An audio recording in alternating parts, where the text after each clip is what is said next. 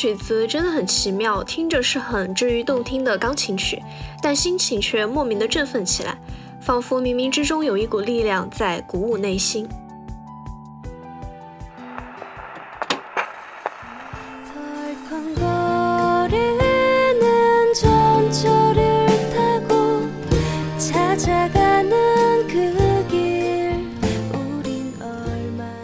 其实，一九八八讲的不是故事，是每个人的青春。小时候总有几个一起调皮的朋友，有热情暖心的邻居，看他们的故事，就好像自己又重新回到那个时候一样。希望在以后的十年、二十年，甚至更久，我还可以在每年冬天重温这个暖心的青春。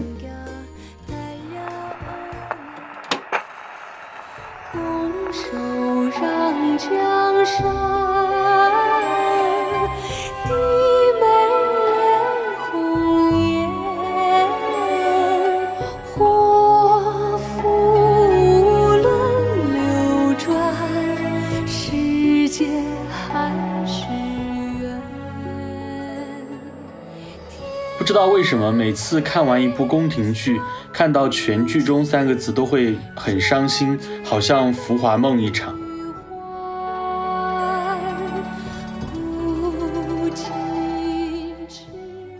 Hello，大家好，我是顺子。Hello，大家好，我是小刘。嗯，又是一周不见了哈。然后我们这一周呢，打算聊一个相对而言比较轻松的话题，就是最近不是有降温了嘛？然后很多网友都发明了一个新词，叫电子羽绒服。不知道大家有没有听过这个词儿？这个词呢，电子羽绒服，在我的理解，应该就是冬日限定版的电子榨菜吧。电子羽绒服还没说清楚，结果又来一个新名词——电子榨菜。其实电子榨菜很好理解，就是榨菜就是很下饭嘛。不知道大家有没有那种习惯，就是很多年轻人都会一边一边打开一个剧，然后同时才会吃饭，不看这个剧就根本没办法吃饭。然后这种剧就叫电子榨菜。那我的理解，电子羽绒服这个词，其实我也不一定就是吃饭的时候看嘛。然后我相对而言的话，就更喜欢躺在被窝里看剧。就是有一些剧，就是一到冬天，天气转凉了，大家就想重新看。然后这类剧，就是我觉得他们里面其实都有一些很多那种冬日氛围的元素，比如说呃雪景呀、梅花呀，然后大衣呀、壁炉啊这些嘛。然后就是在看的时候，就好像我们在和主角他们一起过这个冬天一样。嗯，然后就考虑到今天我们聊的是跟剧相关的一个话题嘛，我也请到了我一位好朋友，他也是一个就是看过很多电视剧的朋友，然后让我们一起有请今天的嘉宾露露。Hello，大家好，我是露露。其实我跟露露是很多年的好朋友了，但是现在在不同的城市工作嘛，所以每每每年见面的时候基本上都是过年，然后就是在冬天嘛，然后好像大家。就有一种感觉是都是彼此的羽绒服的那种关系，就虽然一年没见了，但是还是很很温暖的感觉。我真的真的讲的好文艺啊！但是见面了你怎么不是这样的？正在录节目，我要保持一下我我的人设。你的人设不是毒蛇人设吗？啊，我我什么时候就变成了毒蛇人设？我自己都不知道。那说回来，我们就是在冬天的话，总是会翻出来的电子羽绒服。就是你俩会看什么剧呢？我是看《黑了》。哦，《黑了》哦，就是是不是池昌旭演的那一个？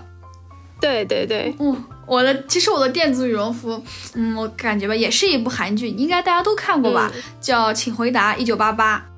啊，我看过。你们俩看的好像都是韩剧，我我就不一样，我一般都看国产剧。然后我的电子羽绒服是《甄嬛传》，嗯，然后我们要不就按顺序嘛，就一个一个说嘛。我我对那个小刘先说的那个《Healer》比较感兴趣，我好像听过这个剧，但是好像也不是很熟。这部剧其实没有就是你们说的那个《一九八八》和《甄嬛传》的热度高嘛，它是一四年上的，然后主演是池昌旭和朴敏英。啊，那个朴敏英是不是就是演那个叫什么金秘书的那个女主啊？啊，对对对，就是她。然后这部剧它的那个大概剧情就是说，因为他们父辈的一个恩怨情仇和反辈的一个迫害嘛，然后男女主本来是青梅竹马，而且他们父母关系都很好，但是就被迫分开失联了嘛。然后长大之后的男主，他为了给父母复仇，然后成为了一名跑腿人，就是只要给钱，他就帮忙做事，帮你就是完成任务的那种，就是有点像现代版的刺客。然后他的代号就是这部剧的名字 Healer。然后故事的开头就是男主他接到了一个调查女主身世的一个任务嘛，然后女主她当时是一名十八线的一个小狗仔，然后他就卧底去女主身边去调查的一这么一个故事。啊，就是现代刺客，听着有点像那种万能的外卖小哥，然后听着剧情感觉还是有点悬疑的感觉。不悬疑，真的特别的甜。他就有个镜头嘛，就是很经典。男主在天台上的时候，就是为了不让女主看到他的脸，为了保持这种神秘嘛，然后他就把女主的毛线帽给扯下来，把她的脸全部挡住，然后又亲了她。对，然后当时男主他就是 Healer 的身份嘛，因为他不是卧底，然后当时为了他就是救女主，女主叫蔡荣信，然后他还没有来得及乔装，就为了不让蔡荣信看见他自己的脸，然后他就把他的眼睛给遮住了。然后关键就是他当时都已经准备走了，然后又倒回来，然后把女主的那个帽子往上翻，真的绝了，就是那种克制不住的一个心动，然后最后一整个男主就沦陷进去了。感觉男主角是那种很会的那种，真的很会。然后我就在刚刚我们聊的同时，我就搜了一下那个剧照，男主好像确实长得还挺帅的。然后我还感觉，就女主她好像。演过很多戏，她好像跟谁都是很有 CP 感的那种。这部剧很不错，我要我要把它加入我的列表，我要我要开始看了。那小刘，你是觉得它很甜才会反复看的吗？也不全是吧，因为它这部剧除了男女主之间的爱情，然后还有一个很吸引我的地方，就是编剧他在这个。讲故事的时候，他没有去制造误会，也没有那种就是很固定的一些套路。比如说，就是很多剧里面都很喜欢，就是加一个那种喜欢男主的恶毒女配呀，或者说喜欢女主的那种痴情男二嘛，然后就很狗血。但是他这部剧里面就没有，然后除了就是我刚才说的那个反派嘛，然后其他角色就是女主啊、男主身边的那些人都是非常有个性，就很可爱，都是一些怎么说就都是些好人，就是那种温馨的剧情里面又加了一点喜剧元素在的，然后不时加一点那种打斗场面，然后缓解一下平淡，就我觉得还是就是能够反复观看下去。对他的他的那个主线其实是复仇，但是在他的那个复仇之下，有好多那种特别搞笑的情节，就你不会觉得一会儿很紧张，一会儿或者又特别的搞笑，但是就很张弛有度吧。看的时候就还是会觉得很轻松的，对，神经不会很紧绷。嗯，所以所以我觉得是不是因为剧里面加了一些喜剧元素？我觉得这个点应该是很重要的。其实很多很经典的剧里面都会加这种喜剧的情节，然后。但他这种喜剧，他不是那种很无脑的、很尴尬的那种那种搞笑什么的，他其实是很生活化的搞笑。就比如说大家都公认的那个《武林外传》，然后还有就是露露说的那个《一九八八》，他都是那种就是不是刻意的搞笑，但确实就是不经意透露出那种好笑。对对对，十分赞同。而且我最早看《一九八八》的时候，还是在上高中啊，好久前了，大家应该都看过吧？真的很经典。嗯，看过看过。当然没看也没关系啊。求生欲很强啊，你。这真的很好看。嗯，这个剧它讲的就是他们不住在那个双门洞嘛，他们几个家庭之间的故事，就是又有友情啊，又有爱情，又有亲情，还有他们这些几个家庭的这些故事。就你没有觉得这个剧情它很狗血，就是一些很日常、很有生活化的这么一些情节，但是呃，在我们看的时候嘛，就感觉哎，这个人好像在我们生活中也出现过的啊，这么一个就是很有血有肉的，而且他的每一集基本上都会有这么一个主题，嗯，就在我们看的时候吧，有时候也会像剧里的那个德善或者是狗焕一样。都有过在我们的那个中学时候嘛，那种懵懂的那种，不太就有点无知那种感觉。所以其实我在高中时候 看的时候，也是就是当时打发时间看的。但是说要是真正看懂了的话，可能还是好几年之后了。我感觉。嗯，那你前面你你不是说这个故事它其实是关于又关于爱情，又关于友情，还关于亲情。那就是关于这些点，你印象最深的情节是什么呢？最深的情节，嗯，我觉得你可能还是亲情吧。就是有那么一个情节嘛，就是那个，呃，陈家他们大女儿，呃，德善的姐姐陈宝拉，她是个大大学生嘛，她当时就是去参加游行，然后呢就被带进了警局里。当时也是个下雨的晚上，他的妈妈好像是这个穿着拖鞋就很狼狈嘛，看到女儿要被带走了，她就赶紧的跑过去，然后把宝拉护在身后。当时宝拉就觉得妈妈很丢人嘛，但是后来她就看到妈妈为了自己，脚也跑破了，就是血也流了出来，嗯，她才低头认错，因为她也不想让妈妈再继续帮她求情了，还是很心疼她妈妈的。对，然后那个情节就真的拍的很有感染力，就是他妈妈当时看见宝拉要被带走了嘛，然后就很大声很大声的喊了一句“宝拉”，然后就他本来当时因为下着雨打着伞的嘛，然后把伞也扔了，就直接就冲了过去，把自己女儿护在身后。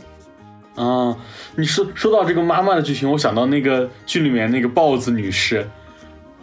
她她就是有有事，她出门了几天嘛，然后她回来的时候，她发现家里面，她以为家里面会一团糟。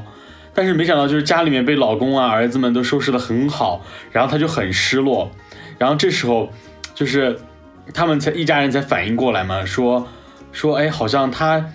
没有那种被需要的感觉。然后她那个爸爸就带着儿子们一起，又把东西全部都弄乱，然后又又跟他妈说说啊，怎么这个东西找不到，那个东西找不到。然后就豹子女士，她又重新找回了那种被需要的感觉。豹子女士她的老公金社长真的很好，他就是虽然平常就是那种大大咧咧的嘛，但还是在这种地方还是很细心的啊。而且就是嗯，一九八八里面有个台词，嗯，听说神不能无处不在，所以就创造了妈妈。妈妈这个词只是叫一叫也能够触动心弦。所以就感觉这部剧它是嗯很真实的这个情节，在我们生活当中我们都经历过，也是都能体会到的这种情感在的。对，就是他这部剧里面的那些主角嘛，就像什么娃娃鱼啊，像德善狗焕嘛，他们也不是那种就十全十美的那种完美人设，就反而有时候那个。他们在这个故事中会展现，就会刻画这个人的一个缺点，比如说德善他爸嘛，就是要面子，然后又给别人担保被骗了钱，导致他们家经济状况不好。但是他还是就是说在外面会经常买一些他们家用不到的东西回来，就很浪费钱嘛。然后你就会觉得看见他们好像也能看见自己身边的某个人，就是感觉那种真实的存在的。对。他们里边有那个中了彩票大哥嘛，还有就是我们的那个围棋冠军阿泽，他们其实他们这些角色都是普通人，但是就感觉好像从他们身上嘛，从他们的故事里也能感受到，就是我们人在生活当中很丰富的这个多面性，真的就感觉很真实，他们好像真的就在我们身边，在这个世界上存在着一样。嗯，你说到这个点，我其实我正好想到那个，就《甄嬛传》里面，他是。他这个作品，他其实是一个表达群像，表达的很生动的，就是他他其实没有所谓的就真正的正派啊、反派啊什么的，他其实是那种有很多那种叫我觉得是灰色人物吧，就是如果你他从他自己的那种身世和经历去考虑的话，就是他就是做了自己该做的事情。就是你这么说，我就想起一句话，就是可恨之人必有可怜之处。然后你说那个灰色人物，就我也觉得，就说就不是那种黑白分明的一个人。就像剧里的华妃嘛，一开始大家觉得她很跋扈，心狠手辣，然后但是最后才发现，就是她自己的爱人就是胖菊，因为因为忌惮她身后的年家嘛，其实一直在给她算计，然后还给她下药。对啊，所以他的一生就可以用一句话总结：皇上，你害得世兰好苦啊！然后就自杀了。这个我必须要感叹一下，就是蒋欣的台词真的好厉害，可以说是他成就了华妃这个角色吧。其实不光是角色很重要，其实很多这种剧，它的场景啊，包括什么氛围啊，什么也都是很好的，所以它才会火。你比如说我们今天聊的这个电子羽绒服嘛，然后。是跟这个冬日氛围相关的嘛？《甄嬛传》其实当时也拍了很多雪景，其实背后有个有个小故事，就是当南方是很少下雪的嘛，在横店，然后当年是下了一场，就是很多年都没有下过的一场很大的雪，然后各个剧组都去那个地方取景，然后拍剧拍的就是机器都烧了。对，这个我之前也听说过，当时好像一起拍的还有呃《步步惊心》和那个《新还珠格格》，这场雪真的造就了好多那种经典片段。对，《步步惊心》也很经典。嗯，然后前段时间我还看见，就是有很多人说那个嬛嬛她祈福的那张照片能够带来好运，然后很多人就把那张照片设成了自己的头像。愿逆风如解意，容易莫摧残。对对对，就是那个场景。就是之前之前有一年我过年回去的时候，然后回安徽，然后不是下很大的雪吗？我还拍了一个就同款的照片，嬛嬛同款许愿照片。我记得你当时好像发朋友圈，还是拿着这个当文案的。对对对对对。就是在你许愿的三十秒里，是希望来年能够发大财，还是在担心拍出来的照片不好看？我是在担心我的照片不好看。这这这好像我们又又突然在在说那个图书馆三十秒文学了，真的是永不过时的 emo emo 文学经典。emo 文学。对，就我们聊的剧是电子羽绒服，然后三十秒文学感觉就像电子忘情水。我觉得就是刚刚我们聊下来哈，我觉得说是电子羽绒服的这些剧，它除了有冬日氛围之外，它其实还是有一个特点，就是常温常新。就是你每一次看这个剧的时候，它都会给你一些新的收获，就好像觉得看这个剧，你还有很多让朕惊喜的地方。你这样说的显得我好俗。我觉得 Healer 反而就是不用动脑子，然后看起来很轻松，然后就像是那种轻薄的羽绒服，然后穿起来没负担。其实我觉得看剧就是。也也是看习惯嘛，我是那种很少看国外的翻译的那种剧，因为我觉得需要看字幕，需要动脑子，所以我基本上看的基本上全都是国产剧，很少去看国外的这种剧的。然后，嗯，可能那种国外的剧适合你静下来啊，坐在沙发上，或者去电影院、私人影院，或者在某个下午全神贯注的去看。就是，但是如果你想寻找寻找一个像电子羽绒服这种陪伴的。这种情况的话，我觉得我会选择不动脑子。你你这个情况和我妈就很像，然后每次给我妈推荐一些韩剧啊，或者说其他国家的电视剧嘛，然后我妈就说她不想看外国的，因为她有时候她做事的时候她就只能听，然后外国的那个 又听不懂，所以她一般也是就是和你一样，就是说看国产剧，然后可以一边做事一边听，有一个陪伴感在。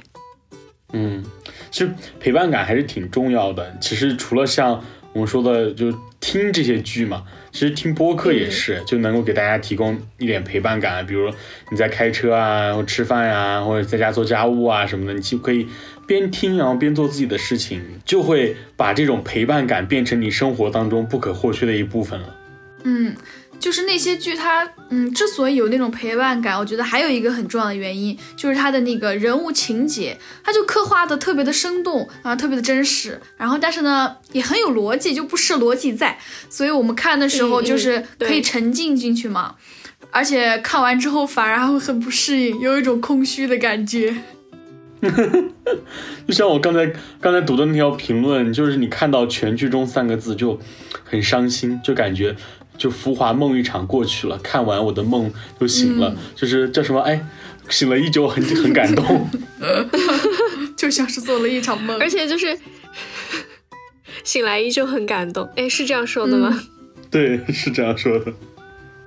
而且就是一开始看剧的话，就可能是就大家都很期待后面的一个情节的一个开展嘛。但是等到你第二次啊，或者说第三次、n 次你再去看这个剧的时候，就反而希望。它能够慢一点，不希望那么快看到故事的一个结局，因为就很不舍嘛。所以每次我从头到尾看完一部剧的时候，就反而会觉得突然啊，怎么就结束了这个故事，就很空虚。对，就感觉，而且如果这个结局它是很虐的那种，还需要很长的时间才能才能够抽离出来，才能够走出来，就好像失恋了一样。嗯，就比如周生如故，就是这种很虐很虐的。其实刚才我们说到跟剧情相关嘛，但其实还有一个点，我觉得很能够让大家共情的点是，很多剧的它的 OST 水准很高。就有的时候我们去看这个剧的时候，然后也会去反复的去听这个 OST，就好像就好像我们我们这个节目一样啊，就多云转晴一样，就有的时候我们去听这个歌，然后我们能从歌本身或者从评论当中，然后能够获得一些共鸣，这就是我们想表达的东西。对，就是你说到共鸣，说到 OST 嘛，然后我想到一个词，就叫唱商啊。什么是唱？什么是什么是唱商？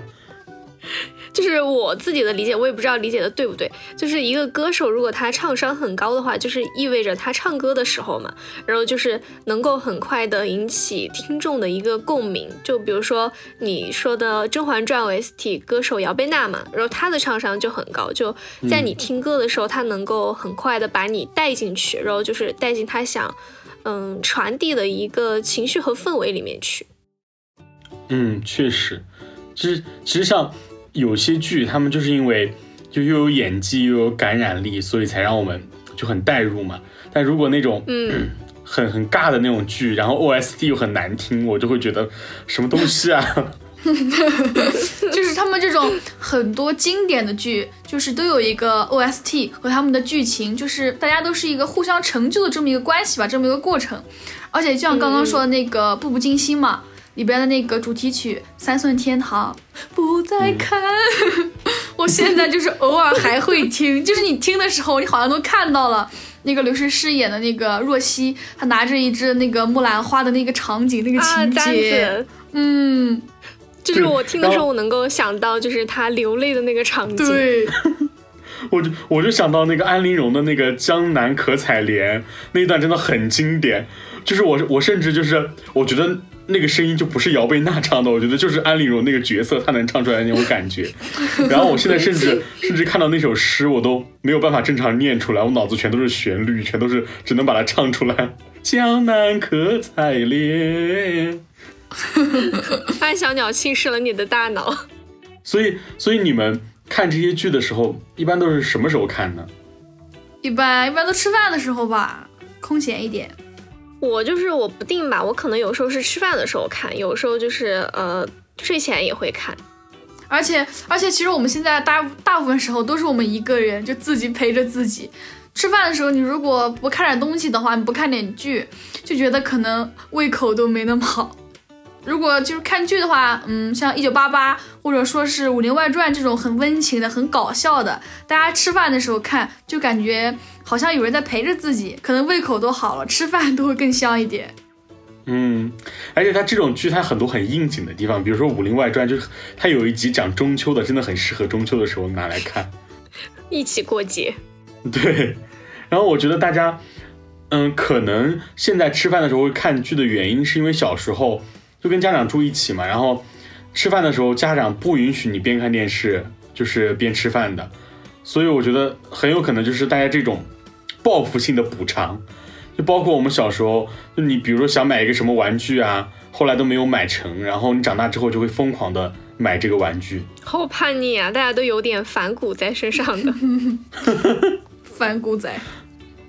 而且我刚刚刚刚说的前面说的那个，就共鸣的那个感觉嘛。其实我还想说的一个就是，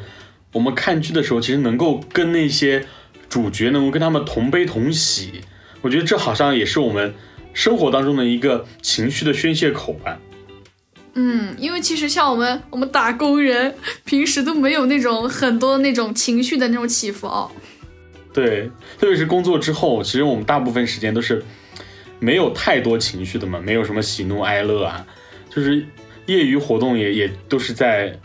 嗯，就是什么麻将呀，什么这些，就感觉每天都很很平淡。但是就在追剧的过程中，就是可能会跟主角共情，然后跟着他一起喜，一起悲，然后可能把我们平时都没有感受到的一些情绪，然后那些情绪发泄出来，就就会觉得好像生活好像丰富了那么一点点。对，就是看剧的时候，感觉自己的世界好像和我们看的那个电视剧它的世界，嗯，就好像互通了一样。嗯，你能感觉到，好像也能体会到剧里边的那种生活了。比如说，昨天在韩国吃拉面，然后今天在清朝宫斗，然后明天再去振华中学上课。我档期都被这三部剧排满了。而且每次就是还是会有不一样的心得体会。比如说上次学到了拉面怎么做才好吃，然后这次能够学到拉面里的溏心蛋怎么做才完美。嗯，确实，就比如很多剧，真的你爱反复看的原因，就除了甄像《甄嬛传》啊、《武林外传》这种，就是因为他们实际上会给你讲一些道理，就它不光是那种看个乐那种那种喜剧，它会给你一些人生啊或者生活上的一些启示。我觉得这样才是真的好的剧。就有人说说这些剧永远都没有他们蹭不上的热度嘛，就看很多短视频，他们都会用这些剧去剪一些那种蹭热梗的那种视频。这其实这就是那个好剧的意义，我觉得就是它这些剧能够跟你生活中遇看到的那些热度发生的一些事全部都能够契合，然后你又能在这个剧里面获得一些收获呀，一些反思。嗯，比如就像那个《甄嬛传》嘛，它养活了很多那种营销号啊，那种大 V，所以这些经典它就是能经得起就是很多的解读。嗯，我觉得这是一个很好的事情啊，就是有的剧它真的值得研究。嗯，我们先抛开版权不不说，就是这些好剧它其实不光有演技啊、剧情啊各方面，它其实甚至。某一句台词都值得你深深深的研究。就最近有一个系列很火嘛，不知道你们有没有看过？就是你有没有听懂校长说的话那个系列啊？我刷到过。我觉得就，啊，就跟那个很像。就比如后来还有一个系列，就是就是说，嗯，分析你在后宫能够活到第几集，就是能不能听懂这些小主们说的话。就真的有有时候在分析的时候，我觉得中华文字博大精深，就可能一个眼神啊，一个动作或者一个词的不一样，然后其实这真的有表达很多深层次的那个含义。我觉得如果我穿越过去，可能活不到两集。而且就是我之前看一个解读《甄嬛传》的一个视频嘛，就是说从他们那个分析他们穿衣的那个样式来分析。他对这个人的态度是怎么样的？然后我记得好像就是说，按那个制式规矩来穿的话，就是能够证明他是呃参加这个活动啊什么的，他是上了心的。然后他对这个人就是还是有点尊重的态度。那如果他如果打扮得很随意的话，那就是体现出他对这个人的态度就根本就不把你放在眼里，然后你也不值得他根据规则来打扮。我就觉得现在不是有红学吗？可能过很多很多很多年之后有一个真学。现在已经有很多那种真真学家们了，对，大家都是真学十级学者。就是郑郑小龙求求大家别再看了，就你们没有别的事了吗？刚才 放拿着放大镜在看。就刚才小刘说的那个视频我看过，他大概就是意思就是说华妃她去甄嬛的那个生日宴的时候，其他所有人都穿的是那种正式的朝服嘛。然后他穿的就是平时的常服，就是就体现出好像，而且而且关键的还还有一个细节的点是，不光华妃她她穿的是常服，她身边的那个曹琴墨她也穿的是常服，他们是一个战队的人，然后就表现出对于甄嬛的那种不屑，因为他没有按照制式规矩来打扮。嗯，就是因为我没有从头到尾看甄嬛嘛，但是我在经常在抖音上面看见一些就是很经典的剧情的一个解读。虽然没看过，但是你可应该看过那些通讯录，已经给你演了个遍吧。他吸了推娘娘，他吸了推娘娘，碎 嘴给我打烂他的果。剪头，本宫的秋好痛。就是我，我不知道为什么突然我想到一句话，就是因为我们说每年都会都会看翻一次这个剧来看嘛，我想到了每年逛两次海澜之家，每次都有新感觉。新发现，逛海澜之家买羽绒服是吧？对，买羽绒服。所以我其实觉得电子羽绒服它还有一个特点，就是不知道大家有没有一种习惯，就你身边会有一件衣服，就不管你穿什么衣服的时候，它都可以套在你的身上。就是那种你可以即刻出门的衣服，我觉得电子羽绒服其实就有点像那种冬天的一个长款黑色羽绒服，就你不管穿什么，你都可以套一个它就可以出门了。其实它就是，其实电子羽羽绒服就是你不知道看什么电视剧的时候，你在冬日里面需要一部剧来陪你的时候，它就是最佳的选择。就我想到一个，就是我们平时形容一件衣服的一个词语，就是百搭。对，黑色的羽绒服最百搭。而且不但百搭，还很保暖。就这些电子羽绒服，它其实更多的就是给人一种陪伴的感觉嘛。我觉得它对于我们来说最大的意义就是，在那些无聊啊、空闲的日子里面，就给我们增添一些光彩。可能说的说的有点大了啊，有点太宏观了。文艺人设立住了。但是就是 我觉得你我有一个场景设定，就是你在一个很昏暗的下午，然后你窝在被子里面，然后你打开那个剧，然后去看，它就是你唯一的那一丝光亮的感觉。对。而且就是我们现实生活中的那个羽绒服嘛，然后大家的衣服其实都是不一样的，所以我觉得电子羽绒服它也存在着这种，就是每个人的电子羽绒服是不一样的，就是因为我们每次都能翻出来看，然后我们对这部剧里面的那些人物啊、情节啊，其实非常的熟悉，所以我们在不断看的过程中，我们自己也会给这类电子羽绒服就是增加了专属于我们自己的一个理解一一种意义。对，这让我想到了有一个词叫内部梗。啊，内部梗是啥？就是你这些内部人才知道的一些梗，啊，就是看过的人才知道它的那些就是特别的意义嘛。对，你就比如说《甄嬛传》里面那些小主的称呼，比如安小鸟啊、梅姐姐啊，然后瓜六啊、齐二哈啊这些，还有专妃什么的，就是专属于剧粉那些梗。就其实，比如我们穿我们两个人穿同款的电子羽绒服，就是我们看同一个剧嘛。就我们会感觉很亲切的感觉，我们就是甚至会有一些别人不知道的一些内部交流的暗号，就是觉得如果有人和我知道同一个梗的话，然后我们能够互相的抛梗搭梗，然后进行沟通交流的话，在一个一样的频道吧，是一件很开心的事情。可能这个就是穿同款的快乐，对，就感觉遇到了相同品味的两个人在一起沟通就很快乐，对对，同频沟通，嗯，就是会有一种。自己的喜好被认可的感觉，嗯，不知道大家有没有想起来，我在很早的一期节目里面说的一个找对象的，呃，不是跟跟自己喜欢的人交往的一个小 tips，搭讪，啊，对对对，就 是怎么去跟别人搭讪，就是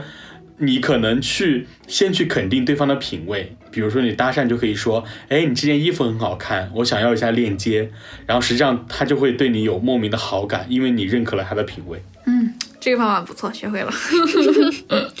所以，如果就是不是在现活现实生活中，如果是在网络上面的话，那如果我们有一个有好感或者说有一个喜欢的人，然后他在朋友圈发了一个什么呃电视剧啊、电影的截图，或者说呃一个打游戏的一个截图，然后你想和他进行沟通交流的话。就也可以装作，哎，我对这个也很感兴趣，我也经常玩这个游戏，然后进行就是去找他聊天的话，其实这样就是能够顺势聊起来的。嗯，又一个交友小 tips，干货满满。就就真的会有这种同款的这种事情。就我真的有这样的经历，就是你身边的朋友，因为你们喜欢同一部剧，然后就在朋友圈聊起来了，然后就慢慢慢慢发展成那种很好的关系的那种朋友。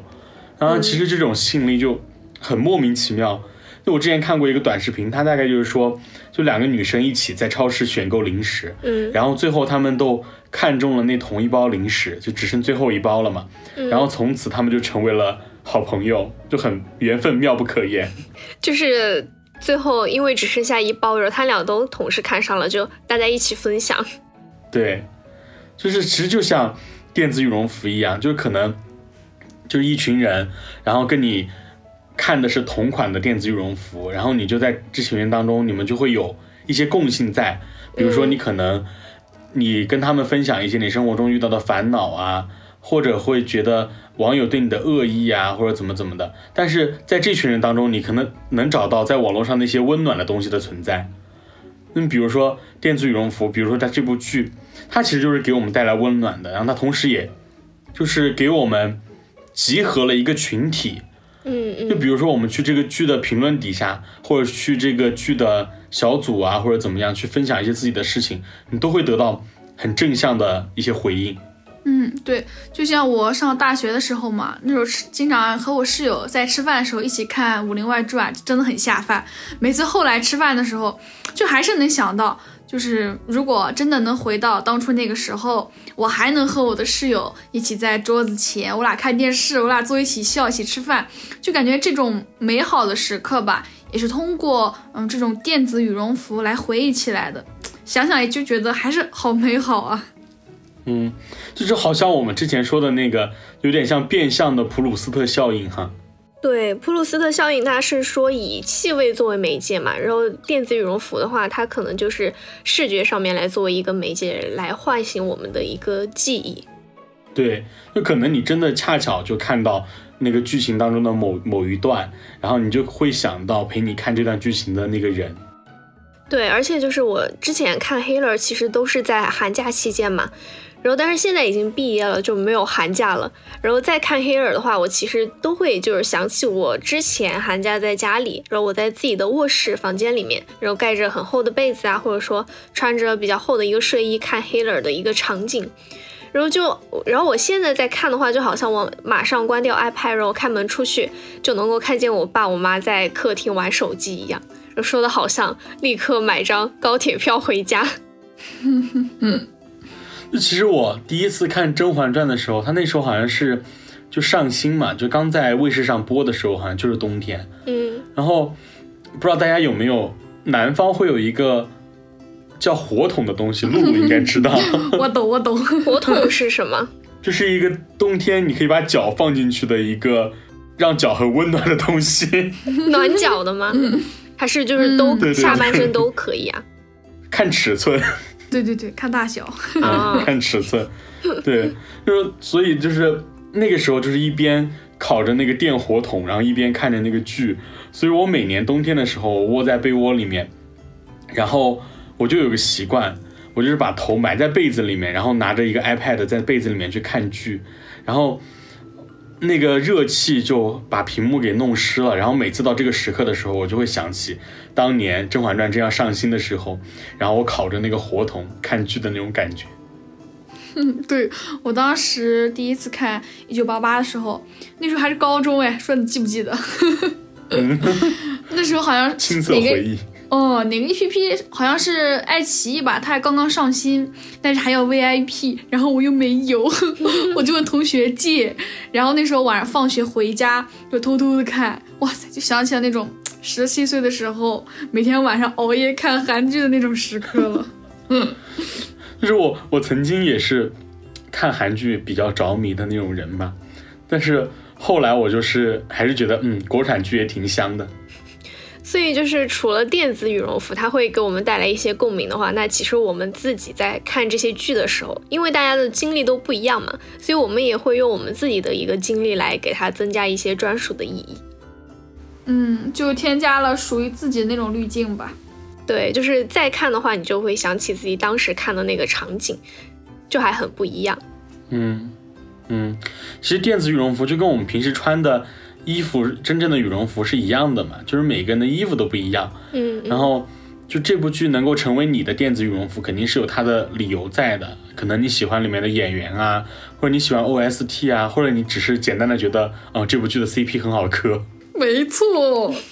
而且就是羽绒服和电子羽绒服，一个是身体上面的保暖，一个是精神上面的一个放松吧。那在生活中，除了物质上面的一个温饱之外，其实我觉得能够找到一个让我们自己精神上在闲暇时间有一个放松啊，然后把我们从生活里面的一些焦虑啊，或者说一些压力上面，就是短暂的一个解放出来，能有这么一种方式和渠道的话，我觉得还是也是生活中很重要的一个部分。嗯，对，但是其实也不止看剧这种形式嘛，其实听听歌呀，包括什么爬山呀，做一些运动啊，其实都是可以的，大家都可以去尝试一下，然后选择自己最喜欢、觉得最适合自己的一个方式去放松，都可以。对，然后最后我就想到一句歌词，是“功成名就不是目的，让自己快乐，这才叫做意义”。就希望在听我们节目的朋友们。都能够快乐。那如果你有其他很喜欢的电子羽绒服的话，也欢迎在评论区和我们安利。是的，那我们这一期的多云转晴到这里就结束啦，我们下期再见，拜拜，拜拜。